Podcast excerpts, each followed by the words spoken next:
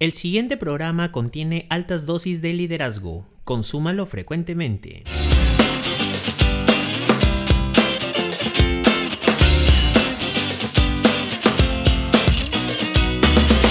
Hola, ¿qué tal? Bienvenidos a un nuevo episodio del podcast Alfa y Omega. Soy Daniel Navarro y hoy responderé a la siguiente pregunta. ¿Cómo promuevo mi propio desarrollo de habilidades de liderazgo? Bien, interesante pregunta. Antes de ser líder, primero fui seguidor. Tuve ejemplos excelentes en el plano académico que fui tomando para ser el líder docente que soy actualmente. Y si comienzo a detallar, no acabaría nunca con este podcast. Obvio. Así que a todos mis maestros que tuve tanto en el colegio como en la universidad, gracias miles. Ahora bien, para promover mi propio desarrollo de habilidades de liderazgo, tengo que hacer una introspección con las grandes preguntas.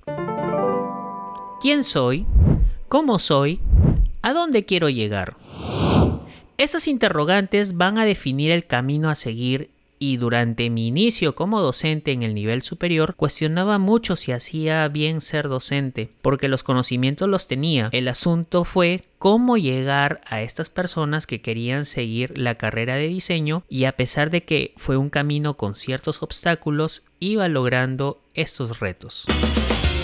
En ese camino conocí a dos grandes líderes dentro de la institución que me aconsejaron y me orientaron a ser un mejor líder. Una de ellas me invitó a Rotary, una organización sin fines de lucro cuyo lema es dar de sí antes de pensar en sí, y cuyo trabajo es mejorar las condiciones de vida de quienes lo necesitan y ser un líder en su entorno. Pues bien, ese liderazgo empezó a fortalecer y dar cuenta que hice bien escoger ser docente.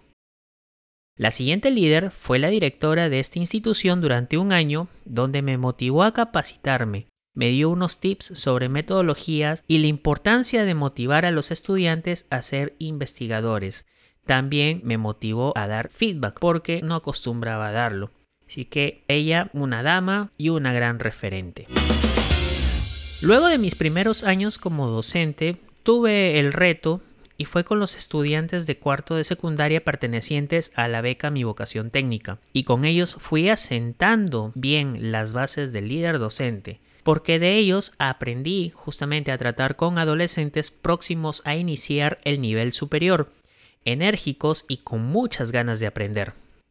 Aquí apliqué muchos estilos de liderazgo, muy aparte del coercitivo o autoritario, poco a poco fui más ejemplar, combinándolo con lo formativo, acompañándolos en su aprendizaje y motivándolos a experimentar cosas nuevas a partir de lo aprendido en clase.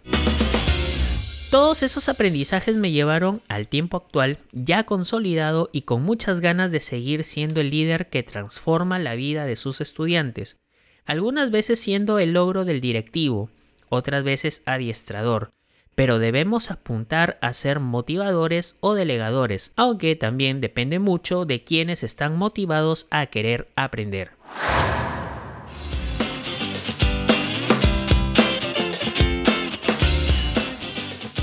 Y así terminamos con el episodio de hoy. Muchas gracias por su atención. Nos estaremos viendo la próxima oportunidad. Hasta aquí el podcast Alfa y Omega.